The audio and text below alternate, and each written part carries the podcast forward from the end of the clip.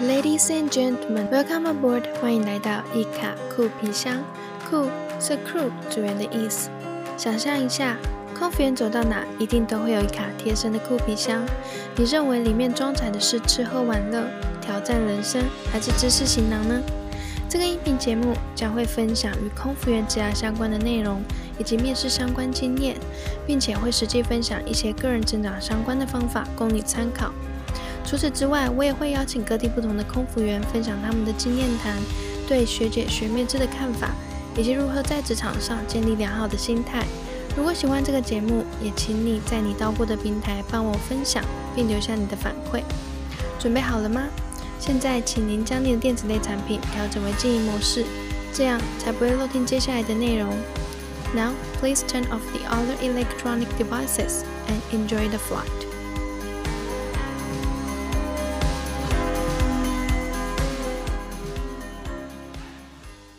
开心今天能邀请到服勤过威航、亚洲航空以及传统航空公司的男空服员 Steven 上来和我们聊聊待过三间航空公司所拥有不同的亲身经历以及点点滴滴。Hi Steven，你好，我是 Steven。首先想要先请 Steven 简单自我介绍一下。你好，呃，我目前三十岁，然后目前是担任国内的一个。传统航空的空服人员，那我的飞行经验目前如果算一算，应该也有三年的经验。对，那我非常热衷于飞行，面对客人，所以啊才会做这个职业这样子。嗯，那我想问一下，Steven 是什么样的动机还是机缘下让你报考？三间航空公司，你的服勤顺序是不是从威航，然后到亚航，再到台湾的传统航空公司？是的，那我其实一开始就是以我报考的时时候呢，是还有华航也有报考，那最后我看威航是一个新成立的公司，对，所以我就算是一路很顺遂的可以。录取微航，那我就去了微航。对，那我也觉得这是一个非常活泼，然后又有一个呃一种新的气象的一个航空公司。毕竟它是一个廉价航空。对，那呃，我觉得它就是可能会跟传统航空不一样。在那时候，其实威航是跟虎航是一起算是并行的，在做联航的。时代，因为在那在二零一四年那时候的时候，台湾并没有并没有很多的人认识廉价航空这个模式。威航又是在复兴一个六十年的呃航空公司的子公司，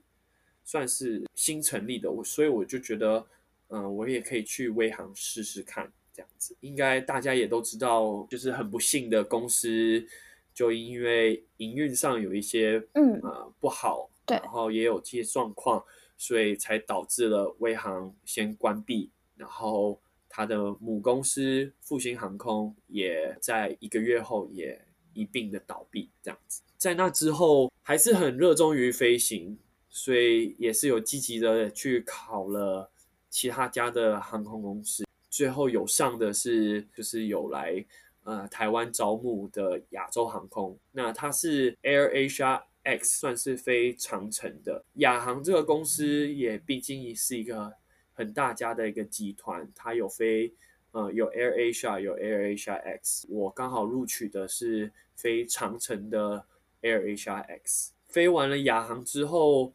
呃，其实在国外。啊，接近两年的生活，因为要 base 在马来西亚，所以会有点想家。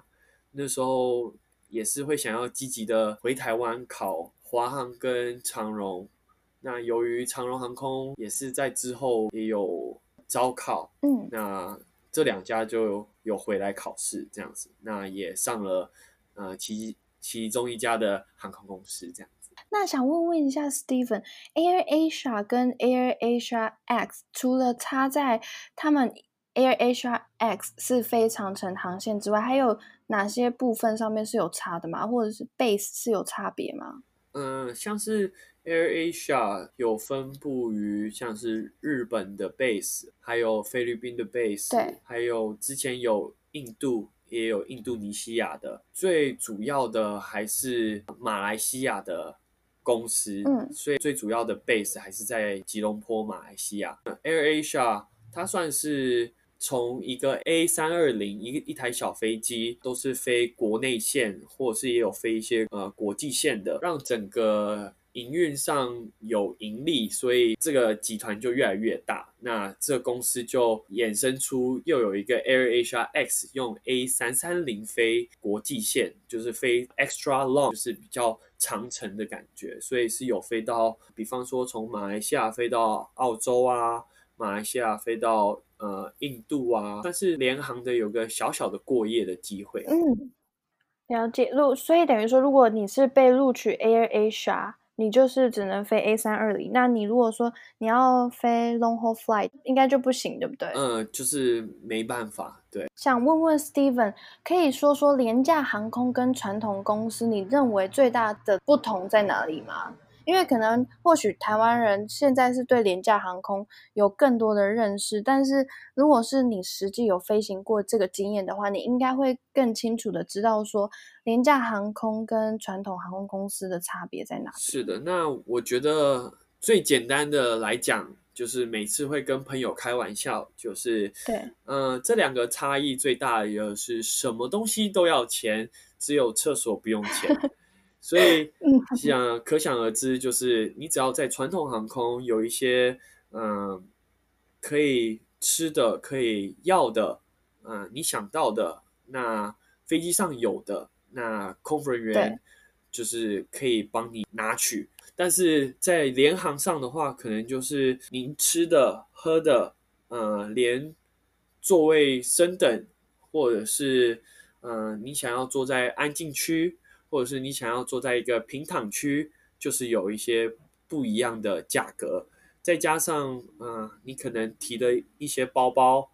你的呃包包的重量有没有超过，他们也是会多收取一些相关的费用，不一样的。但是呃，这两种一个传统跟廉价航空，其实最主要的，他们还是注重于安全性，其实并没有什么很大的差异。对，就等于说廉价航空，不管是哪一家航空公司，在飞安上面都特别的要求。是。那刚刚 Steven 有提到说，如果是廉价航空想要安排一个安静区跟平躺区，我还蛮好奇，安静区跟平躺区的位置在哪里啊？嗯，像是 Air Asia X 的，我们是用三三零飞，整台飞机就只有前面十二个座位是平躺区，后面的呢就是开始是经济舱的模式三三三去分配。嗯，在安静区呢，可能就是没办法有小孩子啊，因为他们可能就是想要让一些乘客可能上飞机就是嗯好好休息，所以。十岁以下的小朋友就没办法坐在，就是俗称的 quiet zone 里面。嗯，那你们的 quiet zone 已经先固定分好是在哪一个区，还是说你们上机之后看乘客分布，或者是有没有小孩的位置才帮他更换座位的？哦，有的，它的安静区是大概就是介于一号门跟二号门中间，就是跟商务舱就是切了一半。嗯，对，就是从二号门往前都是算是呃安静区。但是由于这中间就是要切一半的话，就是可能最前面靠近驾驶舱的那边，就是会有十二个呃比较大的像商务舱的平躺区这样子。廉价航空也是非常有独特，也蛮有脑袋的，就是 他们给予的娱乐系统呢是用一个就是类似一个 iPad，然后给你们看电影、玩游戏，然后下飞机前的时候会帮您收回来。那它也会有提供被子跟枕头，那是在平躺区。但是介于安静区之后到经济舱的话，就是可能一条毛毯都是要花钱的。哇，但感觉其实坐廉价航空还不错，就是你如果愿意花那一笔钱，然后去做升等啊，或者是去换座位的话，其实也不会像别人说的廉价航空好像坐上去感觉好像就真的很廉价的感觉。嗯，是没错，就是只要你你有钱，想要有任何的服务，它就会更多一点点这样子。对，想问问 Steven，因为每一家航空公司考试方式一定都会不一样，是那。你在面试之前有做什么样的准备吗？呃，其实我是非常平常心的去，呃，当然这样讲好像很简单，但其实我在于面试之前的时候，不管这三家面试，我还是会紧张，这是必然的。那做了什么样的准备？就比方说，英文是因为我本身就是读呃外国语文学系，所以。对于英文，就是已经比较算是有优势，有在行，还是要有一些演练啦。就像是，嗯，面对一些考官的问题，怎么去应对，那也不能讲的太口语化。这种东西就是在事前要做准备。像可能之前，嗯，要考外商，像羚羊航空好了，那他们有一些题库啊，或者是考传统航空也是有，就是。一百百问的题目可以让您一一的去做回答，但是每一个人的回答的答案方式跟你要的内容都是不一样，因为这本身就是您的亲身经历的，你的知识、你的人生，所以不可能都是一致的。那我觉得就是多跟人家聊天，或者是像之前我有参加读书会，那可以跟大家一起讨论。对，而且如果是用平常心对待的话，你那一天去面试比较不会因为紧张，然后脑袋一片空白，忘记原本准备的内容是什么。是，但是我觉得就是，当然是要有准备，才比较不会紧张啊。嗯，那。我想问问一下，Steven，如果是男空服务员的话，是必须一定要等到服完兵役之后才可以报考航空公司吗？呃，其实并没有，就是你也可以先，就是可以先报考。对。但这就是要介于航空公司有没有要录用，因为可能台湾的法律上是有必要是要服勤完兵役之后才可以比较好去去飞行，因为现在的男生。跟我这个年纪的男生可能已经有点不一样了，因为毕竟他们现在是可能只要服役完四个月，那我我之前可能是要服役完一年，对，一年多，所以就是会比较浪费时间。哎，真的，而且他们现在最新的当兵机制是，你可以在大学的时候可以利用大学三年级跟四年级两个暑假的各两个月去当兵，然后你就可以当完了。哎。对，我觉得太方便了。对啊，是啊，所以跟我们的这种，他们俗称的就是夏令营，那我们的算是有点服义务役，对，服完这一年。那我也是服完了，我才去报考航空公司的。嗯，那想问问 Steven，每一家航空公司有特别要求英文检定的成绩一定要达标在多少以上吗？就你报考的这三家航空公司，嗯，像之前微航的时候，好像是要有六百五以上，然后对，嗯，像大家都知道的花花航空，可能华航花花航空，嗯，它可能就要五百五，那对，呃，绿地球呢也是可能要五百五，那外商其实它并没有特别要求。但是这个检定，如果你有，也算是一种很棒的一个，算是一个很棒的一个 certificate 吧。因为其实说真的，如果能上外商的，他们其实只要看您的呃表达能力好不好，你要敢讲敢说，不要说错，不要有什么误解的话，其实外商其实没有特别在看这个英文检定的。了解，那。面试过程当中，因为你也经历过外商公司的面试，还有传统航空公司的面试，你认为最大的不同在哪里啊？外商也有他们自己的机制 SOP，国内也有。那我觉得最大的差异可能就是可能会比较活泼吧，但是可能在国内的话，可能会比较不能说一板一眼啊，但是就是会比较有一些规范在。对对对，那就有点像是可能外商比较注重团体讨论，然后他可能会出一些比较特别的题目，然后让每一组去做特别的表演的。是在外商可能是希望大家可以一起去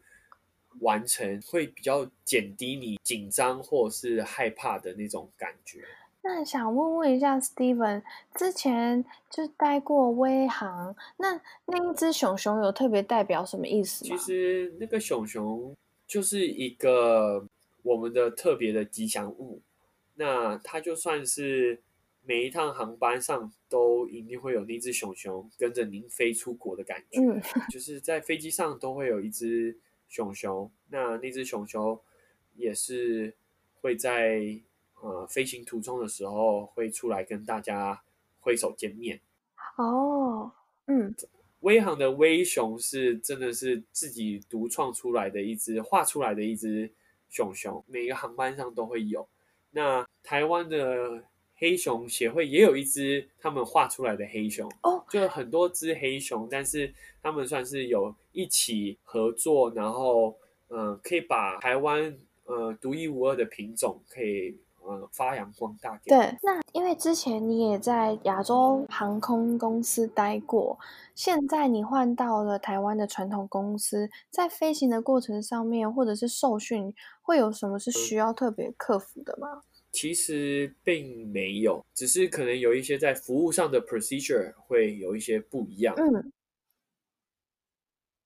那。就是传统航空公司不外乎其实就是有学姐学妹制的潜规则，那你是如何去适应的？目前看来，其实并没有想象中的这么的严重了。不知道是因为我们男生神经比较大条，还是 呃女生因为比较细腻一点，所以他们比较会注重小细节。那我也觉得我飞了这么久。我也跟很多飞行的朋友讲，很多东西就是像外商所给的，anything happens on the flight, you remain on the flight。嗯，就是只要任何东西发生在飞机上，您下飞机的时候就把它丢在飞机上，不要带下飞机。就像您每次去工作后，下班之后就放下您的呃心态，就好好休息，好好的去玩。对我觉得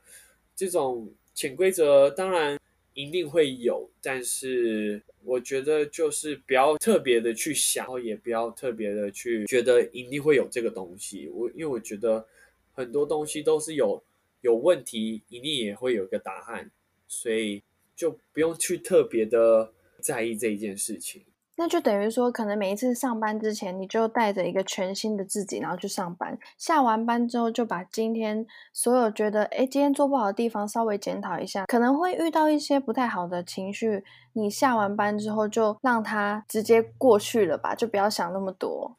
是的，当然就是如果在这当中有学姐然后教会你，但是并不是用一个不好的手段，或者是。不好的口气去跟您说这些事情，可能是比较以一个严厉，真的是有认真在看待这件事情的话，嗯，我觉得这是可以值得去讨论，然后可以去值得去呃去学习的。对，当然是学姐有她的好意，那我觉得两个人就是有互相多沟通，这样子，嗯，才会比较可以化解一些呃问题的所在。嗯。那飞行的日子里面，目前来说有最特别的飞行航线经验吗？像是我觉得，嗯，之前有印象比较深刻，像是有一些妈妈们会介绍她的女儿给我，因为看我觉得我长得很帅气，很适合当她的女婿啊，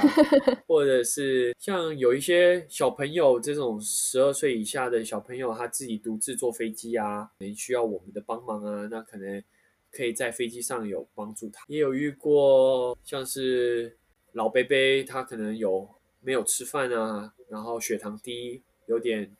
头昏，呃，要帮他拿一点东西给他。那毕竟可能之前在廉价航空，东西是要用买的，所以那我们像是我们自己可能就是自掏腰包，然后买一些东西，就是自己算是贴钱买东西给这些这些阿伯吃，然后让他不会晕倒啊。对，嗯，那我想问问 Steven，因为刚刚是问你最特别的飞行航线经验，那我想问一下，你的飞行过，呃，应该是说你飞行到目前为止，你有最印象深刻的外站景点吗？可以和我们分享一下吗？让我想起来，其实每个航点都是对我来说都是很棒的。像我们那时候飞很多澳洲班以及印度班，都有非常独特的经验。像是我们之前有飞黄金海岸，而不是布里斯本。是俗称的 Gold Coast，那他那边就可能呃，去澳洲就一定要去抱无尾熊看袋鼠，然后可能去印度，你就会可能想要在印度新德里，还有他们有一个叫做呃阿姆雷萨阿姆斯特阿姆利泽，也是一个非常。独特的一个景点，比方说它是在巴基斯坦跟印度的交界的一个特别大的城市，那你可以去看，呃，巴基斯坦跟印度人的，呃，他们会有一个踢脚的仪式，就是升旗仪式跟降旗的仪式，就是在边界，对，那也是一个非常呃危险的地方。嗯，那。最后想请问 Steven，转换三间航空公司，表示你对飞行抱着一定的热忱。那你是如何在男空服员这个职业身份上面一直都保有热情的飞行态度？之前朋友都会说，为什么呃像我这么热爱飞行，为什么不去考报考机师？但是就以一个简单的方面来说，机师可能是面对机器，但是我。我们空服人员所面对的是乘客，所以，嗯，就像我之前所说的，我可能面对到很多各种不同国籍、颜色或者是理念的人，我会觉得，嗯，可以在每一个人上吸收到不同的经验跟经历，所以我很喜欢面对乘客。那我觉得这种就是我最大的热忱是。我可以从他身上看到一些独特的东西，对，就算没有，但我觉得，嗯，总有他某一些部分，呃，某一些特质是我觉得我可以欣赏的，然后也可以去学习的，所以才会让我觉得，不管怎样，我觉得遇到千奇百怪的人，我都还是可以保有一个热忱去。面对，然后去体验，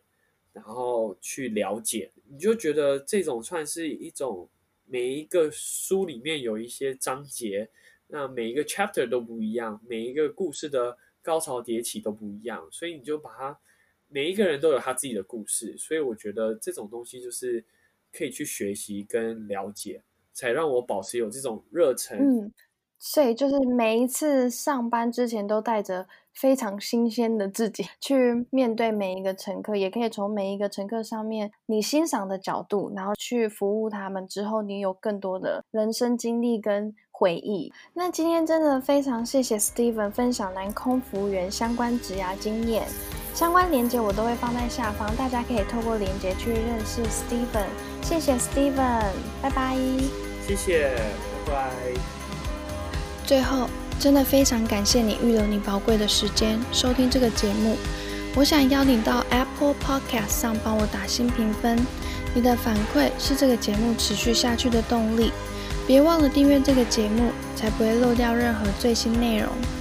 我也要邀请你到我的 Instagram 私讯留言，告诉我你还想知道哪些有关于航空业的更多内容。你可以搜寻 C I N D Y。d r e a m 点 c o，那我们下次见喽，拜拜。